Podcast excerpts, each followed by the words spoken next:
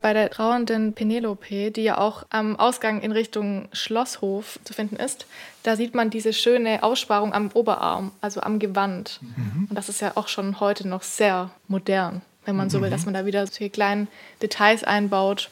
Daran sieht man eben auch, dass sich die großen Designer von der Antike immer wieder inspirieren lassen und auch ihre Modenschauen in den antiken Ensembles abhalten. Da gab es ja auch vor ein paar Jahren von bekannten Modehäusern eine Modenschau am Trevi-Brunnen oder mhm. auch in den antiken Ruinen. Ja, das ist insofern ganz nachvollziehbar, weil die natürlich, weil natürlich die Antike mit ihrer unglaublich reichen und vielfältigen Bilderwelt von, sagen wir mal, 600 vor bis 600 nach Christus, ein, nicht nur eine Fülle von Beispielen und möglichen Optionen bietet, sondern weil die Antike insofern auch nachwirkt, weil sie von der Tradition unseres Faches letztlich auch dafür steht, wie Definitionen von Schönheit eigentlich auszusehen haben. Ja, also unser Fach beginnt ja letztlich mehr oder weniger mit, mit Johann Joachim Winkelmann im 18. Jahrhundert, der die griechische Kunst als die vornehmste überhaupt begriffen hat.